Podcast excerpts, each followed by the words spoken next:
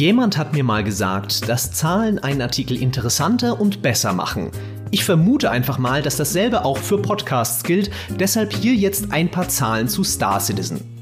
10, 1,7 Millionen, 4,1 Millionen, 50.000, 150.000, 3.368.275, 505 Millionen 157.465 und 9. Was bedeuten diese Zahlen? Finden wir es heraus in einem Podcast über ein Spiel, von dem manch einer überzeugt ist, dass es niemals fertig wird, das aber dennoch seit zehn Jahren in aller Munde ist. Star Citizen, das große Weltraum-MMO, das Magnum Opus von Wing Commander, äh, Commander Chris Roberts, bewegt die Gemüter. Auch in unserer Umfrage zum Spiel, bei der auf GameStar über 4700 Leser teilgenommen haben. Äh, 4796, um genau zu sein. Mein Name ist Peter Bartke und ich werde heute im Podcast von einem Menschen begleitet, der ob dieser vielen schönen Zahlen bestimmt schon Prozentzeichen in seinen Augen hat, Michael Graf. Ja, eine halbe Milliarde Grüße. Schön da zu sein. Ich, ich bin, ich klinge heute ein bisschen verschnupft, äh, nicht des Themas wegen, also nicht Star Citizens wegen, sondern äh, weil ich verschnupft bin. Ich hoffe, man sieht's mir ein wenig nach. Ja, ich denke, das wird äh, keine Probleme verursachen. Dann kannst du auch weniger über Stellaris schwärmen im Star Citizen Podcast. das ist super. Äh, verstärkt wird, wird unsere Runde heute von einem Experten zum Thema, der sich letztes Wochenende natürlich auch die Hausmesse namens CitizenCon in ihrer ganzen Länge angeschaut hat, die vollen sechs Stunden und drei Minuten lang. Bei Knebel TV auf Twitch streamt er seine Spielsessions und bei uns im Podcast war er auch schon Gast. Willkommen zurück, Patrick Aka Knebel. Hallo, ich freue mich wieder hier zu sein. Ja, willkommen. Äh, in zehn Jahren äh, Star Citizen warst du jetzt noch, nee, noch nicht zehnmal da im Podcast, aber nicht Stimmt ganz, schon. Nicht ganz. des Öfteren. Das ist ja das Verrückte. Wir, wir feiern jetzt oder zumindest äh, die Entwickler selbst feiern es gar nicht so sehr, äh, zehn Jahre Entwicklung Star Citizen, beziehungsweise zehn Jahre seit der ersten Ankündigung, denn selbst, ihr habt es vielleicht schon gemerkt, bei Star Citizen wird über alles gestritten, selbst wenn man sagt, das ist seit zehn Jahren Entwicklung, gibt es sofort jemanden, der aufsteht und sagt, nö, nö, nö, nö, nö, höchstens seit sechs oder seit acht. Ich verstehe gar nicht, warum man sich über dieses Spiel so streiten muss. Ich verstehe es schon. Also ich kann immer, wenn es solche Streits gibt, und es gibt sie ja zuhauf in den GameStar-Kommentaren und bei uns im Forum, ich kann schon immer auch ein bisschen beide Seiten verstehen. Weil es gibt die eine Seite, die sagt, hey, ihr, die ihr euch darüber beschwert, ihr wisst doch gar nichts. Ihr verfolgt es doch gar nicht richtig. Ihr wisst doch gar nicht, was die schon alles geleistet haben und welche technischen Meilensteine es in den vielen Jahren, die vergangen sind, seit es damals angekündigt äh, wurde, welche es da schon gab. Also was schon alles passiert ist und was noch an Fundament gelegt werden muss, damit dieses Spiel überhaupt real werden kann. Und dann gibt es die andere Seite, die sagt, aber Freunde, schaut doch mal, wie viel davon bisher real geworden ist. Und glaubt ihr denn wirklich, es wird am Ende so, wie Chris Roberts und die Seinen es versprechen? Also wir glauben das nicht. Und dann, es, es ist wie ein bisschen bei so religiösen Konflikten, dann prallen diese zwei Ansichten mit einer Wucht aufeinander, die, äh, ja, relativ typisch ist für Diskussionen im Internet, sage ich mal. Da prallt alles immer mit Wucht aufeinander. Da gibt's keine Zwischentöne und nichts Abwägendes. Äh, und dann haben wir halt oft diese, diese äh, Flame Wars, die sich daraus ergeben von Leuten, die an Star Citizen glauben. Ne? Und es ist ja wirklich eine religiöse Frage fast schon. Ne? Ich glaube daran, dass es möglich ist. Und auf der anderen Seite von Leuten, die sagen, ich glaube nicht, dass das möglich ist. Also ich persönlich muss sagen, ich sehe es äh, ein bisschen anders. Ähm, denn Star Citizen kann man ja spielen. Also ich glaube, dass diese Glaubensfrage längst geklärt ist. Denn Star Citizen ist ja da. Das war früher mal anders, äh, als es nur diese Trailer gab und diese Entwicklervideos. Aber spätestens meiner Ansicht nach seit Alpha 3.0 ähm, wird Star Citizen mehr oder weniger wie ein normales MMO verwaltet. Es gibt Patches, es gibt Updates, wird immer wieder erweitert, es kommen neue Dinge hinzu, alte Sachen fallen raus. Ähm, insofern ist zwar der Traum, der versprochen wurde, 2012 natürlich nicht erreicht worden, aber dass das Spiel im Prinzip da ist, kann man schon sagen. Ja, das finde ich super spannend, weil das ist was, was vielleicht bei vielen noch gar nicht in dieser Wahrnehmung ange angekommen ist, weil viele eben noch diese diese Denke haben, okay, ich warte, bis das Spiel fertig ist oder ich warte, bis äh, Squadron 42 da ist. Ne? Aber wie wir auch auf der CitizenCon jetzt gesehen haben, gibt's ja durchaus viele Leute, es ist ein eigenes Service-Spiel, das halt wirklich gespielt wird von 1,7 Millionen Menschen tatsächlich. Das sind nämlich die Leute, die Star Citizen schon gekauft haben, also ein Game Package gekauft haben und zumindest theoretisch ähm, das Spiel spielen können, von insgesamt 4,1 Millionen, die sich registriert haben bei, bei der Website. Und da an diesen Zahlen, finde ich, sieht man auch sehr schön, dass das Thema, das oft so ein bisschen in der Öffentlichkeit so ein bisschen behandelt wird, wie, naja, der, jetzt ist mal wieder eine neue News zu Star Citizen, irgendein Skandal oder Chris Robert kündigt irgendwas an. Aber es gibt da eine sehr große Community inzwischen, die das Spiel vielleicht sogar täglich spielt, für die das nichts anderes ist als ein, ja, dumm gesagt, als ein Fortnite, ja, wo immer wieder was passiert, wo sie wieder sich einloggen können. Und klar, dieser Traum ist noch nicht da, aber das, was schon da ist, das viele Leute, es genügt noch nicht, aber es ist schon Teil von dem, was sie sich erträumt haben. Ja, äh, ich finde das, also äh, das stimmt, was ihr sagt, aber jetzt mal, um mich an die eigene verschnupfte Nase zu fassen, nämlich die des Journalisten, auch wir und ich glaube viele Leute da draußen wären ja dann am aufmerksamsten, wenn es irgendwie größere Meilensteine zu verkünden gibt. Und bei Star Citizen hat man manchmal durchaus das Gefühl, man könnte eher den Kontinentalplatten beim sich verschieben zuschauen, als dass sich dieses Spiel weiterentwickelt. Das stimmt nicht, ne? um das auch gleich dazu zu sagen, wenn man nämlich die Lupe drauf richtet, wie bei den Kontinentalplatten auch, denke ich, ja, wenn man halt genau hinguckt, dann sieht man so viele Fortschritte und so viele spannende Dinge, die sich da tun, aber so dieses nächste große Ding, ne, wie auch immer man es für sich definiert, ne, wann kommt das zweite Sonnensystem denn endlich, ne, Pyro, das sie jetzt schon ein paar Mal gezeigt haben, das aber halt noch nicht fertig ist, wann kommt denn jetzt irgendwie ein größeres irgendwie Update nochmal für Squadron 42, vielleicht ja sogar mal ein spielbares Missionchen von Squadron 42, damit wir dafür ein besseres Gefühl bekommen, wie das am Ende aussehen wird. Also so die, die richtigen Leuchttürme fehlen halt bei Star Citizen oft. Für mich persönlich fühlt sich immer das Ganze so ein bisschen an wie früher World of Warcraft tatsächlich. Ich, ich selber habe das Ewigkeiten gespielt, ähm, wahrscheinlich auch zehn Jahre lang. Und ähm, es ist so, man wartet immer irgendwie auf das nächste Add-on, was in, also in, im, im WoW-Verhältnis gesehen. Und bei Star Citizen ist das nächste Add-on eigentlich das nächste Sternsystem oder das nächste große Ding zumindest mal. Und dann hast du zwischendurch die Content-Patches, die ja immer wieder die Leute zurückholen, dann probiert man ganz viel aus, spielt das Spiel und dann geht's wieder ein bisschen runter. Es fühlt sich genau gleich an eigentlich. Nur mit dem Unterschied, ähm, dass man halt Star Citizen nicht offiziell richtig fertig hat. Aber gut, welches MMO ist offiziell fertig? eigentlich keins. Es ist schon ein Sonderfall auf jeden Fall. Wir haben uns ja diese jetzt in dieser Themenwoche, die wir gerade bei GameStar äh, feiern, auch entschieden, das Spiel endlich mal zu testen und zu sagen, okay, so ist es jetzt gerade in diesem Moment. Aber es ist schon anders, äh, weil du ja, wie er gesagt hast, also der, der Tester hat einen sehr schönen, schönen Vergleich gemacht. Es ist wie ein Raumschiff zu fliegen, das noch gebaut wird. Ja, weil, also ich hätte da sehr viel Angst dabei, wenn ich dieses Raumschiff fliegen würde.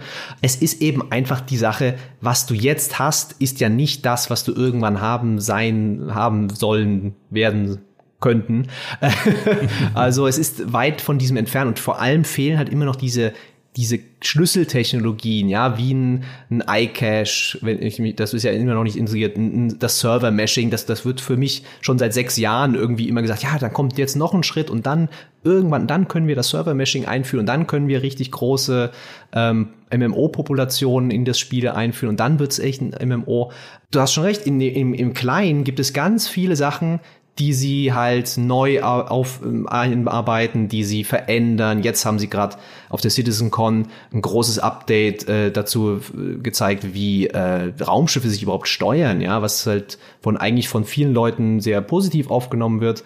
Und es ist so eine seltsame Mischung aus Service Game und äh, in Entwicklung Alpha, die viel so, da braucht man einen großen Vertrauensvorschuss, finde ich, um dieses Spiel halt zu genießen.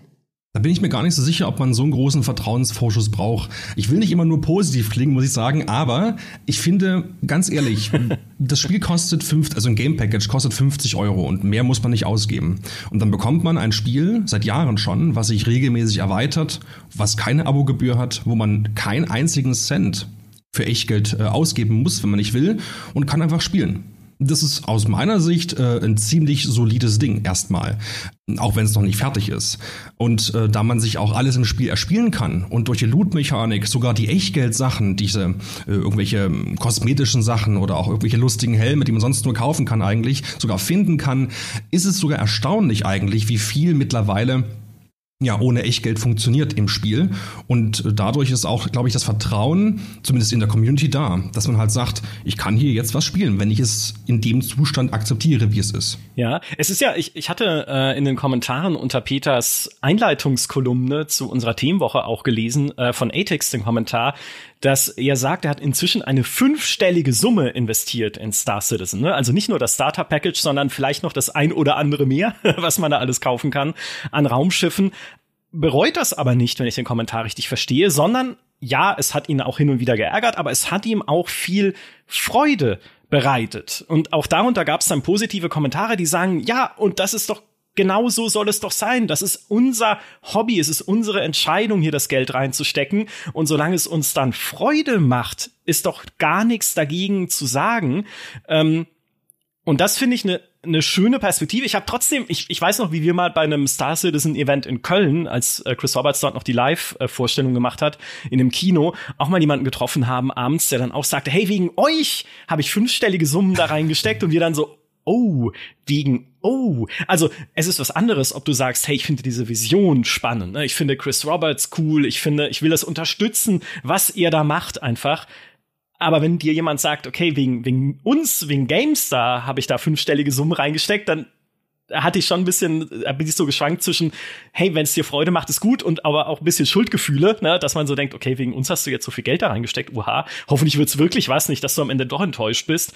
Ähm, ich finde, es sind einfach diese, zum Teil auch diese Dimensionen ne, von Leuten, die da so rein investiert sind, die diese Diskussionen dann auch wieder so, ähm, ich sag mal, lebendig machen um dieses Spiel rum. Ne? Weil wenn man wirklich sagt, hey, ich bereue es nicht, ja, ich habe viel Geld da reingesteckt, aber für mich ist das, hatte auch jemand geschrieben in den Kommentaren, für mich ist inzwischen diese ganze Entwicklung von Star Citizen eine Art Metagame, ne, in dem es nicht nur um das eigentliche Spiel geht, um die Alpha, die man jetzt sich installieren kann, um damit ja auch schon Missionen zu spielen, um mit Freunden zusammen zu spielen und sich einer Corporation anzuschließen und ganz viele halt Dinge zu tun inzwischen, was da alles geht. Nein, für mich ist die eigentliche Freude an dem Ding das Metagame, die, die Entwicklung zu begleiten und Freude an den Updates aus dem Entwicklerstudio zu haben und zu gucken, hey, was machen sie mit der Technik? Was sind die nächsten Schritte, die sie gehen? Also gar nicht mehr so sehr nur zu gucken, okay, was ist jetzt im Spiel, ne, so die, die Buchhalterrechnung aufzumachen und zu sagen,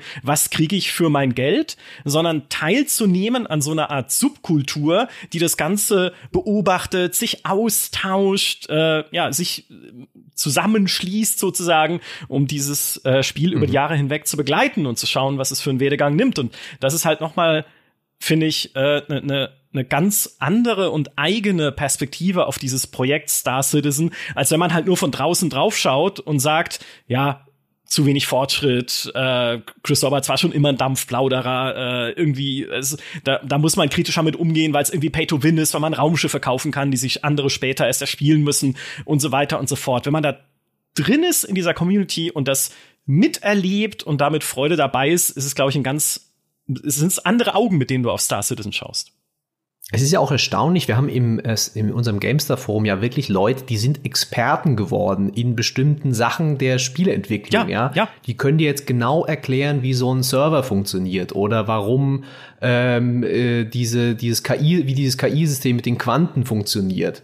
Ähm, weil es so unsagbar viele Informationen zu Star Citizen gibt, die du konsumieren kannst. Du, du kannst dir ewig lange Livestreams anschauen, äh, weil Knebel weiß das, ja, er macht selbst welche. Ähm, also du kannst, dir, kannst viel dir zusammensuchen, aber das ist auch gleichzeitig das Problem für viele Leute, die nicht da drin sind.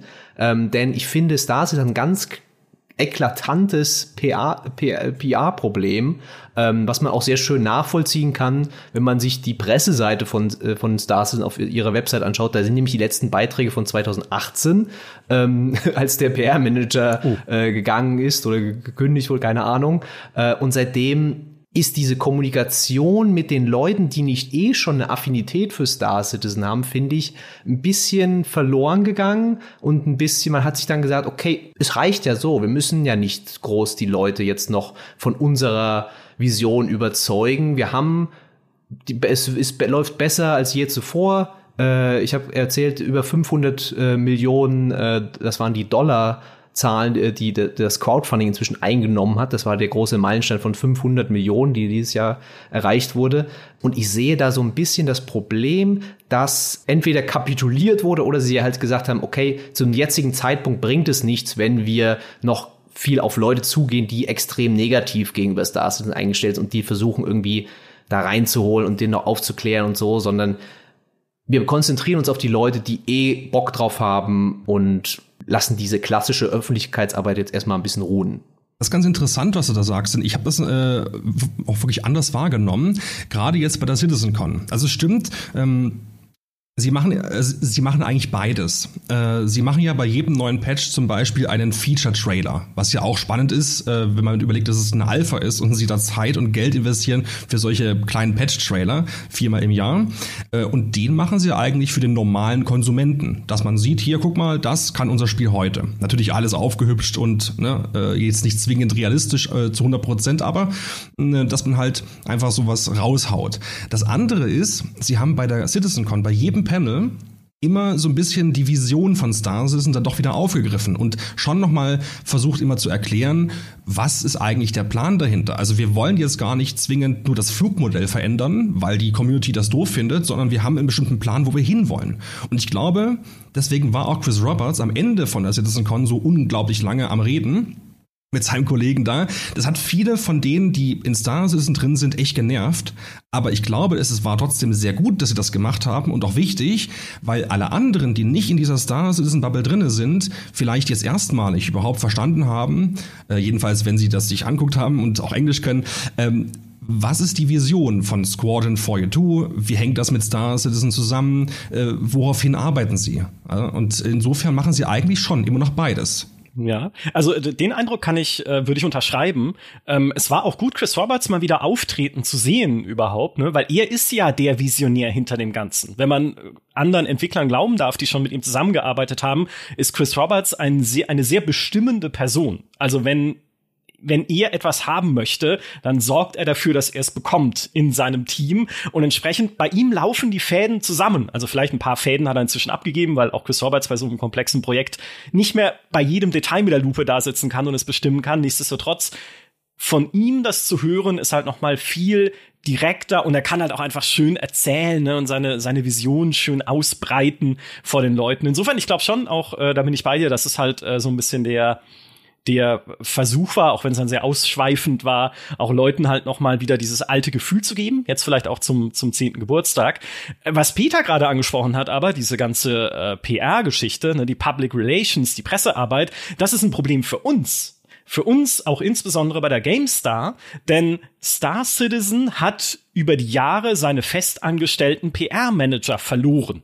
Das war ursprünglich, äh, hat dort jemand gearbeitet in der PR, der vorher schon bei Origin war, der auch mit Richard Garriott gearbeitet hat oder ich glaube sogar immer noch arbeitet oder also hin und wieder halt auf jeden Fall diese alten Origin-Kontakte noch hat wieder aufleben lassen, der dann auch bei Chris Roberts angeheuert hat. Und der war ein super Kontakt für uns, weil der immer den direkten Draht herstellen konnte, wenn wir gesagt haben, hey, wir wollen ja mal mit Chris Roberts reden. Wir wollen gerne mal ein Studio besuchen. Ne? Irgendwie im GameStar Forum wird immer wieder gesagt, warum besucht ihr nicht einfach mal äh, die, die, die Entwickler in Frankfurt? Und wir sagen, wir würden das sehr gerne machen. Wir aber können ja nicht einfach so laden, vorbeikommen. Also, wenn ihr fragen, können wir schon, aber dann machen sie natürlich auch. Wie so ein RTL-Kamerateam und dann so reindrängen so, was machen sie hier, woran arbeiten sie?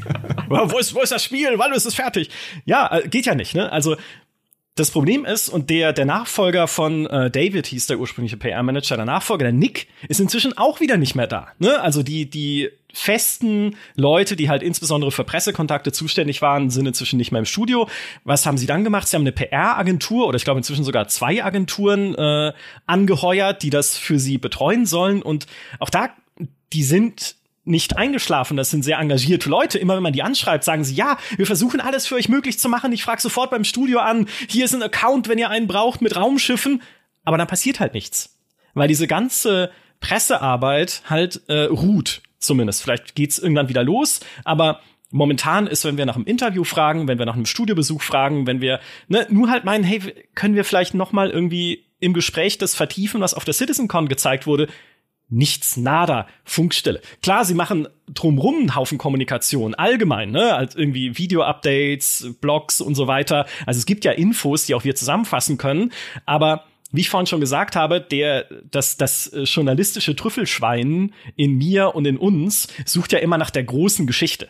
Also nach, nach etwas, nach etwas Gewichtigem, was man berichten kann, nach etwas mit Gravitas. Und dann ist es halt immer so, okay, hier ist ein äh, Brotkrumen und da ist ein Brotkrumen. Das ist halt relativ unbefriedigend am Ende auch für uns. Für uns wäre es natürlich besser, wenn wir sagen können, hey, wir haben uns zwei Stunden lang mit den beiden leitenden KI-Designern zusammengesetzt oder wie auch immer, ne, um halt mal wirklich in die Tiefe zu gehen bei einem neuen System, was jetzt in Star Citizen eingebaut wird. Und das passiert in der Form momentan einfach nicht. Was es halt aus unserer Sicht dann auch wieder also so schwierig macht, halt das Thema groß nochmal aufzugreifen und wirklich in die Tiefe zu gehen bei dem Ding, weil wir arbeiten halt mit dem, was alle anderen auch haben. Also sie haben das wirklich stark zurückgefahren, das stimmt allerdings. Äh, sie wollen auch, das, äh, die Info hatte ich mal bekommen, sie wollen auch nicht mehr die Community Manager, die sie haben, irgendwie mit, damit einbinden, sondern verweisen auch wirklich immer nur auf die Presseagenturen, wie du gerade schon sagtest. Und die machen halt wahrscheinlich, was sie können, aber dann ist halt irgendwie so eine Barriere. Und ich glaube, das liegt aber auch so ein bisschen ein Stück weit daran, dass sie ja dass sie das auch nicht mehr wollen irgendwie. Also ich habe so das Gefühl, ähm, denn wann immer man irgendwann in den Medien irgendwas liest, egal jetzt welche das sind, ähm, dann sind es meistens auch irgendwelche negativen Sachen. Wird irgendwas aufgewühlt oder irgendein reißerischer Titel formuliert und ich glaube, das stört den Entwickler einfach. Ob das nun gut oder schlecht ist, äh, will ich nicht bewerten, aber ähm, ich kann zumindest ein Stück weit nachvollziehen, dass sie dann, dann sagen, wir verweisen auf die Presseagenturen und geben nur das raus, was wir 20 Mal selbst geprüft haben und gewähren sonst keine Einblicke mehr in irgendwelche Sachen. Ist halt schwierig. Ne? Ja, das ist, äh, das ist richtig, aber das ist auch ein Vorwurf, den wir wiederum als GameStar schon ein paar Mal gehört haben, nämlich ihr berichtet ja immer so negativ. Ich meine, das ist jetzt auch wieder Ausdruck der äh, sehr mhm. polarisierenden Fronten in den Kommentaren, weil die einen sagen, wir berichten zu negativ, die anderen sagen, wir berichten nur negativ. Äh, nee, andersrum. Die einen sagen, wir berichten nur negativ, die anderen sagen, wir berichten zu positiv. So, weil beide negativ wäre irgendwie. Ne, genau. Anyway, so und auch das kann man so nicht sagen, weil äh, ich, also wir haben sogar schon von Chris Roberts selbst gehört, hey, er ist sehr happy darüber, dass wir dieses Thema so begleiten und da so in die Tiefe gehen wollen und so ein großes Interesse zeigen. Natürlich auch bei ihm aus Eigennutz, weil er damit wiederum mehr Crowdfunding-Geld einnimmt. Ne? Äh, Deutschland hat ja eine große Star Citizen Community, aber es gab durchaus auch von Entwicklerseite sehr positive Signale, dass sie sehr happy drüber sind, dass auch eine GameStar als so ein großes PC-Magazin äh, sehr großes Interesse an ihrem Projekt zeigt, bis sie dann halt, wie du gesagt hast, das zurückgefahren haben. Und ich glaube eher, dieses Zurückfahren ist Teil eines, äh, ich sag mal, verschärften Erwartungsmanagements. Weil das war auch das Thema des letzten Interviews, das ich mit Chris Roberts noch führen konnte, vor vielen Jahren, wo es darum ging, was musst du eigentlich jetzt tun, um all die Leute wieder einzufangen, die vielleicht auch eine unrealistische Vorstellung von Star Citizen entwickelt haben? Man muss ja sagen, ne, Squadron 42 ist die Singleplayer-Kampagne, das ist halt Wing Commander mit mit bisschen extra, ne, wenn es halt noch Bodenmissionen gibt und irgendwie äh, man doch in den Raumschiffen noch rumlaufen kann frei oder so. Das gab's ja in Wing Commander früher nicht, aber ähm, im Wesentlichen halt ein Solo-Weltraum-Story-basiertes Kampagnenspiel. Das ist relativ leicht zu erklären. Aber Star Citizen als persistentes Online-Universum ist durch all die Sachen, die sie gezeigt haben, mit sehr unterschiedlichen Erwartungen vielleicht aufgeladen. Ne? Die einen erwarten halt eher ein Action-basiertes Online-Spiel, wo man halt kurz mal rumfliegen kann, ein bisschen piratenmäßig Sachen kaputt schießen und sich wieder ausloggen. Die anderen erwarten eine super detaillierte Simulation. Wieder andere wissen gar nicht, dass es sehr lange Laufwege gibt im Spiel beispielsweise. Ich habe es vorhin extra nochmal ausprobiert in der Alpha. Ich bin einfach vom Bett zum Raumhafen und dann in mein Raumschiff eingestiegen. Super cool, mega atmosphärisch, toll gebaut auf A-Corp, auf diesem, diesem Stadtplaneten, wo man da unterwegs, oder wo ich zumindest halt gerade war, äh, mit unserer, ähm, mit unserem Account. Aber es ist ein Stück. Ne? Also man läuft halt erstmal hin, dann bestellt sein Raumschiff, man geht in den Hangar, dann beantragt man Starterlaubnis. Es ist geil, wie dann dieses Hangartor aufgeht über einem und man dann so raussteigt. Also es ist immer noch Raumschiff-Pornografie, muss ich leider sagen. Ich kriege Gänsehaut einfach, wenn ich, wenn ich dran denke, wenn ich das spiele. Nichtsdestotrotz ist es sehr, sehr träge. Ne? Also es ist kein so ein, hey, ich hüpf rein und hab schnelle Action-Ding, äh, was dann auch wieder eine Erwartung sein kann, die aber Leute vielleicht inzwischen haben. Und dann natürlich noch all diese Erwartungen an, wann kommt's, ne? Was ist der Release-Termin? Was sind die nächsten Meilensteine? Was haben sie überhaupt schon für Meilensteine versprochen und dann doch nicht geschafft? Was muss wieder verschoben werden? Wo ist äh, plötzlich irgendwie vielleicht auch das Augenmerk auf einem Feature, das wir jetzt gar nicht für so wichtig befinden würden, ne?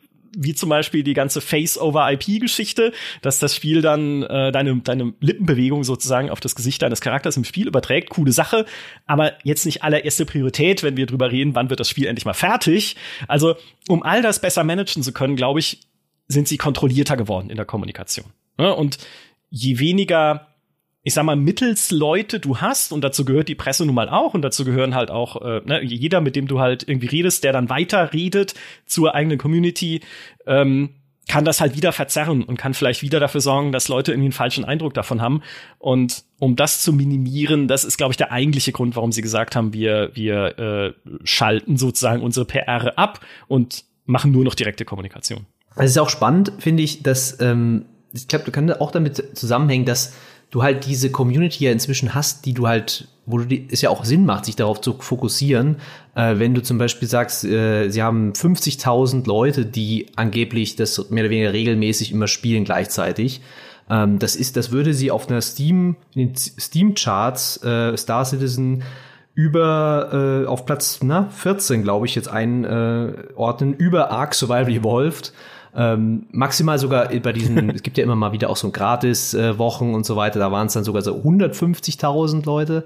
Also es ist inzwischen auch ein Spiel, das einfach von selbst so ein eigenes Momentum hat und nicht mehr, es ist jetzt aus dieser Phase raus, wo es jetzt auch diese großen Previews jetzt gerade nicht braucht. Ja, es muss jetzt hier keiner äh, was erzählen. Äh, wir haben mit Chris Roberts gesprochen und der erzählt, der erzählt naja, nicht ständig was, aber andere Leute erzählen ständig was darüber und die Leute wissen die Kanäle, die kennen die Kanäle, die brauchen auch die GameStites in dieser Hinsicht nicht mehr.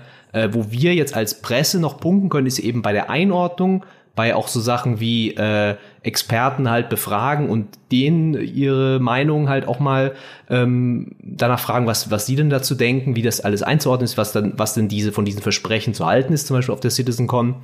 Weil dieses reine, ich sag mal, wir wissen jetzt mehr als ihr, äh, das gibt's bei Star Citizen ja gar nicht, weil diese Entwicklung so transparent ist, so viel veröffentlicht wird.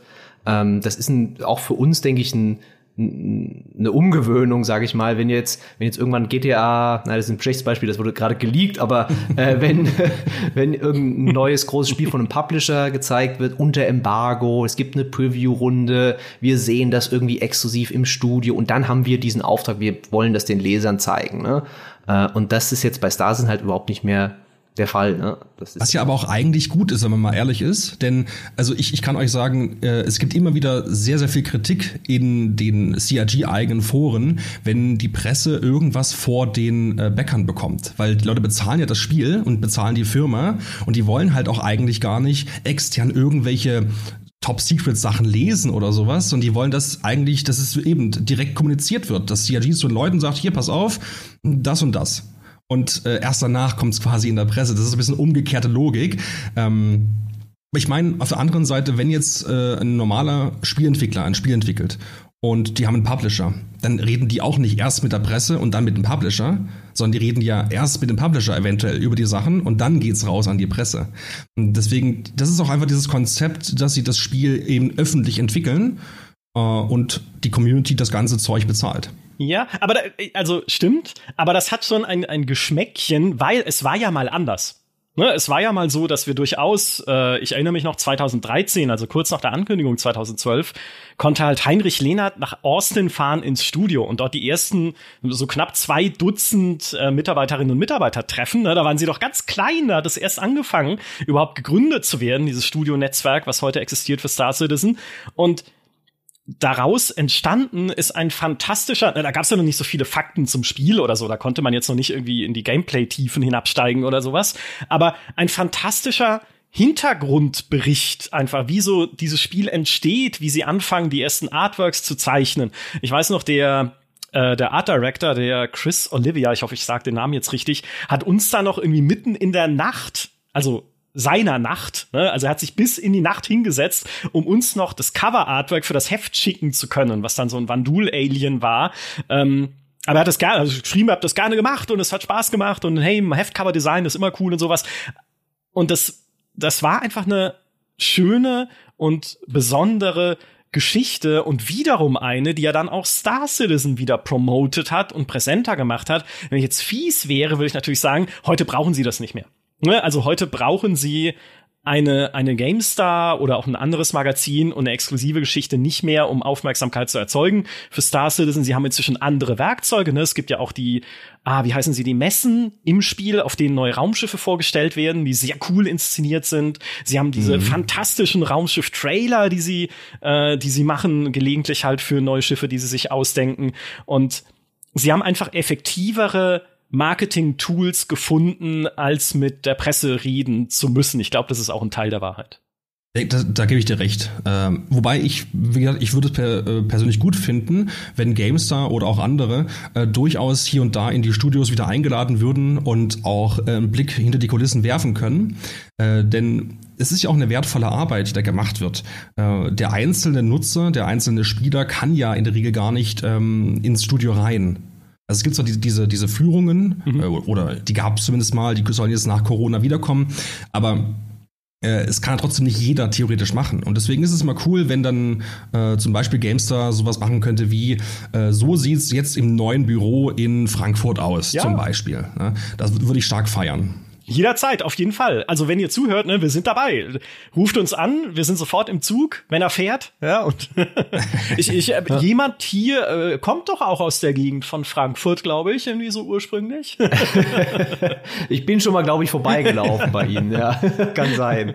Ähm, was halt natürlich auch fehlt, ist so, weißt du, diese, also ich höre oft, ja, frag doch mal Chris Roberts danach. Und die haben, die haben irgendwas erzählt, jetzt er, sag doch mal, was ist denn da wirklich dran? Ne? Also es fehlt dieses, ich sage jetzt nicht, dass die Fans nicht kritisch sind oder so. Es gibt sehr viele, zum Beispiel auf Spectrum, die Leute diskutieren mit den Entwicklern über diese, damals als es die Squadron 42-Serie gab, die dann ähm, so spektakulär eingestampft wurde, da war so viel Kritik in den Foren, ja, und Leute haben sich beschwert und was nicht alles, aber es ist halt noch mal was anderes, wenn ich sag mal mit in Anführungszeichen mit der Autorität einer eine, der Presse, wenn jemand sich mit dem Mikrofon vor dich hinstellt und sagt, hey, Chris Roberts, ihr habt jetzt den, den, den Release von Squad 42 zum dritten Mal gerissen, was ist denn da los, ja? Ähm, und dass diese Möglichkeit haben wir halt gar nicht. Das ist schon schade, weil äh, ich würde halt so gerne mal wieder mit den Leuten einfach darüber reden, was, was, also auch mal ihre sag ich mal, im Gespräch ihre Reaktionen dann auch sehen und auch mal sehen, was sie auf Fragen aus der Community halt auch wirklich sagen. Und so ist es immer ein bisschen äh, in diesem Zirkus Star Citizen eingeschlossen alles. Also, äh, weil am Ende ja auch immer natürlich, also da hat die Deutungshoheit hat halt immer Cloud Imperium Games, die haben halt, das sind ihre Vor, das ist ihr Videoformat, sie können, sie haben quasi die die Möglichkeit, da die Diskussion zu lenken. Und es fehlt so ein bisschen diese, ja, ich will nicht sagen die Pressefreiheit, aber diese, die, diese Möglichkeit dann zu sagen, hey, ähm, jetzt, jetzt aber mal Klartext, jetzt, äh, jetzt reden wir mal darüber, was alles schiefgelaufen ist. Ja, und ich meine, wir hatten halt auch schon coole Gelegenheiten, das zu tun äh, und mit denen zu reden, wie zum Beispiel als äh, Nils Rettich, unser Kollege aus dem Tech-Team 2018, war das 2018? Ey, die Zeit vergeht, ich sag's euch, mit, mit den, äh, ich glaube, äh, zwei Mitarbeitern aus Frankfurt reden konnte, einfach zum Thema, was steckt da noch an technischen Dingen dahinter bei Star Citizen? Ne? Was muss da an technischer Basis gerade gelegt werden? Woran arbeiten sie? Und das zu vertiefen, und wir hatten damals, es war doch zum Plus-Relaunch, glaube ich, einen Artikel eben groß, ist Star Citizen technisch überhaupt machbar? Also, wo halt in die Tiefe gegangen wird, Ne, wie, wie werden irgendwie Prozessor-Threads genutzt? Wofür? Was kann man darauf auslagern? Welche Skriptsprachen bra äh, brauchen sie? Welche, an welchen technischen Puzzlestückchen arbeiten sie momentan. Und es ist ein super Artikel, der einen super Überblick gibt, einen zusammenfassenden Überblick, was eigentlich diese ganzen Puzzlestücke sind, die zusammenkommen müssen, damit so ein Spiel wie Star Citizen mit der Vision, die Chris Roberts hat, überhaupt möglich ist. Und aktuell würde ich denken, wenn man sich für Star Citizen jetzt erstmal oberflächlich interessiert. Ne? Ich habe gesehen, es gibt dieses Weltraumspiel von diesem Typen, der früher Wing Commander gemacht hat. Wing Commander, das kenne ich noch, da redet mein älterer Bruder immer drüber. Also äh, will ich mich da mal informieren. Und dann stehst du erstmal da und hast halt 100 Millionen Blog-Einträge. Du hast ganz viele natürlich Videos von Kniebel und Co., die toll und aufklärend sind. Aber vielleicht sagst du auch dann, nee, ist mir alles zu unübersichtlich. Ich hätte gerne irgendwo zusammengefasst mal spannende Infos, die mich interessieren in der Tiefe. Und für sowas kann halt dann auch die Presse oder auch natürlich gerne Influencer, ne? Also wenn ich sage, hey, ich lade Nebel mal nach Frankfurt ein, können wir auch, also könnt ihr auch gerne machen, liebe, liebe Entwickler-Community, um da halt mal in die Tiefe zu gehen und dir das zu zeigen und dann jemanden mal richtig und zusammenfassend erklären zu lassen, was da dahinter steckt. Ich finde immer noch, das hat einen Wert und es hätte auch weiterhin einen Wert für Star Citizen. Auf jeden Fall, ja. Wie erlebst du das denn eigentlich, Knebel, in der Community, in deinen, dein, bei deinen Zuschauern? Siehst du denn, dass da viele Leute ganz jungfräulich äh, da reinkommen und sagen, hey, hilf mir? Äh, oder sind das oft dann Leute, die eh schon sich super auskennen? Es ist beides. Also wir haben natürlich sehr viele Leute, die Star Citizen schon besitzen und vor Jahren mal gespielt haben, die jetzt zeitweise wieder zurückkommen, äh, wenn neuer Patch kommt oder so, oder jetzt auch nach der CitizenCon. Es gibt auch ganz viele neue Spielerinnen und Spieler. Äh, also ich, es gibt zum Beispiel dieses Referral-Programm äh, bei Star Citizen und äh, da gibt es so einen Referral-Code und den kann man eingeben und wenn jemand ein Game-Package dann kauft, dann kriegt man da quasi wie einen Strich auf einer Liste sozusagen. Und daran sehe ich zumindest immer, dass wahnsinnig viele Leute dazukommen zum Spiel, weil halt diese Referral-Punkte unglaublich steigen. Ne? Ähm, und tatsächlich ist es so, die Leute gucken sich schon dann einen Guide an und legen los und kommen dann auch in den Stream und fragen, stellen viele Einsteigerfragen und man versucht dann immer bestmöglich da irgendwie drauf zu antworten. Äh, wir sind tatsächlich, das ist eigentlich verrückt, äh, mittlerweile bei uns im Discord dazu übergegangen, dass wir äh, Leute aus der Community bei uns haben, die haben im Discord den Rang Guide. Und die setzen sich mit neun Leuten mehrmals die Woche hin in Gruppen und machen dort so, ja, ich sag mal ganz dumm, wie Unterricht. Also die, die lehren den Leuten das Spiel. Ja? Äh, okay. Äh, Obwohl es eigentlich gar nicht so kompliziert ist, aber. Heute Doppelstunde Stars. ja, genau. Ähm, und äh, das kommt richtig gut an. Also die Leute, die, äh, die finden das toll, äh, aber es zeigt auch, dass das gebraucht wird. Und CRG selber äh, ist ja aktuell dabei, ein, ja, eine Art Tutorial zu entwickeln, weil sie haben jetzt seit fünf Jahren dieses komische äh, ja, Tippsystem, wo man beim Einloggen im Spiel irgendwelche äh, Textanmeldungen unten bekommt. Das ist natürlich völlig albern. Und sie arbeiten jetzt wirklich daran, äh, ja, wie ein, wie ein Tutorial reinzubringen, was man aber nicht extra startet, sondern was direkt im Spiel ist und mit Einblendungen und so weiter äh, nativ dich durchführt, durch die ersten ein, zwei Stunden. Ich habe es immerhin heute geschafft, obwohl ich lange nicht gespielt habe, mein Schiff zu starten, zu einem anderen Planeten zu fliegen und eigentlich auch zu landen, aber dann hat mich die Katze abgelenkt und ich bin gecrashed im, im Landeanflug, weil ich dachte, jetzt kann ich kurz die Katze versorgen, komm zurück und ja, schade, tot, beziehungsweise im Krankenhausbett aufgewacht. Also, ähm, es geht, aber auch nur, weil ich schon Vorerfahrung habe und die alten Tastaturkommandos noch kenne. Äh, ich finde das eine sehr coole Idee. Also äh, sowohl was ihr macht auf dem Discord, als auch zu sagen, hey, wir, wir müssen uns was ausdenken, um Leuten da auch ein bisschen die, die Einstiegshürde zu nehmen bei dem Ding. Aber wisst ihr, was mit die häufigste Frage ist, die kommt? Wie mache ich mein Raumschiff an? nee, wie kann ich die Flasche mit einem Mal austrinken? Aha. Ja. Das ist mit einer der häufigsten Fragen, das glaubt man nicht. Ich meine, wie, wie trinkt man in Star Citizen? Man setzt einen Helm ab und drückt dann auf die linke Maustaste und dann nimmt er halt einen Schluck. Was wäre jetzt rein theoretisch naheliegend, wenn ich die ganze Flasche trinken will? Links gedrückt dann würde ich Genau, genau, gedrückt halten. Und trotzdem kommt diese Frage so unglaublich häufig. Also, wann immer ich im Spiel, im Stream was trinke, vielleicht werde ich auch, auch nur verarscht, das kann natürlich auch sein. Aber jedes Mal fragen Leute, wie trinkt man? Und dann erklärst du es halt seit drei Jahren fast.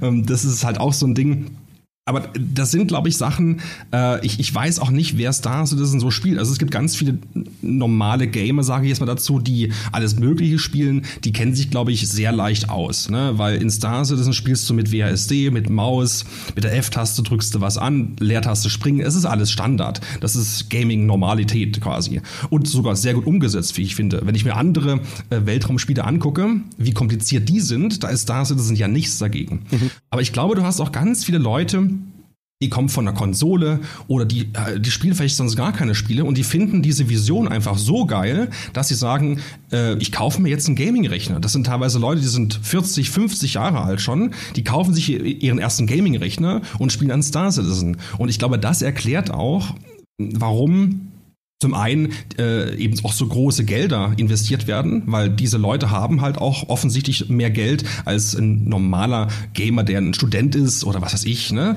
Ähm, und die haben aber auch wenig Erfahrung mit Gaming und fragen dann eben solche Fragen wie, wie kann ich mit einmal austrinken? Du weißt, was die Journalie jetzt daraus machen würde? Star Citizen-Spieler saufen unentwegt, ja. Ja. So sind wir. Äh, wusste ich nicht. Äh, wusste ich tatsächlich nicht, dass man trinken kann. Man lernt nie aus. Es steckt so viel drin in dem Ding. Ähm, Essen geht auch übrigens. Echt? ja. Verrückt. Verrückt. Aber das ist es. Wenn man dieses Spiel nicht permanent verfolgt, passiert halt dann doch wieder da wieder im Kleinen, ne? So viel, was dann neu drin ist oder was man noch nie ausprobiert hat oder worüber man noch gar nichts weiß, ne? Auch irgendwie, oh, äh, ich kann Inventar öffnen und da Sachen irgendwie rumschieben. Gibt's schon eine ganze Weile, wer sich mit Star Citizen beschäftigt, intensiv, sagt da jetzt. so, lachen. Ich, ich, soll ich euch äh, was sagen zum Die, die Community hat sich über ein Thema riesig gefreut, zum Thema Inventar. Mit dem nächsten Patch, und man muss sich wirklich am besten irgendwie hinsetzen und sich festhalten, wird es tatsächlich möglich sein, dass man mit Shift-Links-Klick ein Item von dem einen äh, Inventar ins andere rüberschiebt. Äh, das geht jetzt seit einem ganzen Jahr nicht. Man muss also jedes Item mit der Maus rüberschieben manuell. das sind halt auch so Dinge, äh, die halt einfach zum Alltag irgendwie dazugehören und äh, wo dann aber dann plötzlich so eine so eine Änderung kommt nach einem Jahr, äh, wo man, also die hast du überall sonst auch standardmäßig, aber bei Stars wird es dann so ein bisschen gefeiert, weil man sich denkt, na endlich, na endlich. es gibt ein paar Sachen, ähm, ich meine, wir feiern ja doch manchmal sehr unterschiedliche Dinge, aber jetzt auch bei der CitizenCon gab es ein paar Sachen, wo ich mir dachte, braucht dieses Spiel überhaupt nicht. Aber wie geil ist das? Und das war bei diesem Thema äh, Ressourcenmanagement beziehungsweise ähm, ja, Schiffssimulation oder auch Atmosphäre-Simulation, wo es ja nicht nur irgendwie um Energie geht, um Stromrelais, wo du dann Sicherungen austauschen kannst, um den Strom durch dein Schiff zu leiten, wo es nicht nur um Treibstoff geht, um Kühlmittel, sondern auch um so Lebenserhaltungssysteme, dass wenn mehrere äh, Figuren, also mehrere Spieler oder NPCs oder was auch immer in einem Raum atmen, verbrauchen sie schneller den Sauerstoff. Also, mhm. Das ist, also, wie geil ist das denn? Aber wer braucht das denn bitte? Also, ne, ich, was da an Simulationstiefe mhm. drin steckt, auch was sie dann gezeigt haben, ne, wenn ich irgendwie, wenn Feuer brennt in einem Raum, verbraucht das auch Sauerstoff. Wenn der Sauerstoff alle ist, dann geht das Feuer aus. Und wenn ich irgendwie eine Tür öffne zum Vakuum, dann verlässt natürlich der, die Luft den Raum und die Leute darin ersticken und solche Sachen wahnsinnig cool und natürlich auch Teil einer realistischen Simulation, aber so eine gigantische Simulationstiefe, die sie da planen. Wenn ich da zurückdenke an den ersten Besuch von Chris Roberts vor zehn Jahren bei uns in der Redaktion, als er das nun mal halt gezeigt hat, und ich dachte, ja, geile Raumschiffe halt, ne? Einfach geile Raumschiffe, cooles Online-Universum wie Freelancer und noch eine Wing Commander-Kampagne dazu, was soll da schiefgehen? Das war überhaupt nicht absehbar. Nicht mal im Ansatz, was daraus dann wachsen würde und was es ja, was ja immer noch daraus wächst jetzt auch mit den neuen Sachen, die sie gezeigt haben. Aber ich finde schon, dass man das braucht tatsächlich. Äh, also dieses ganze System, äh, auch das mit, mit dem Sauerstoff. Beispiel.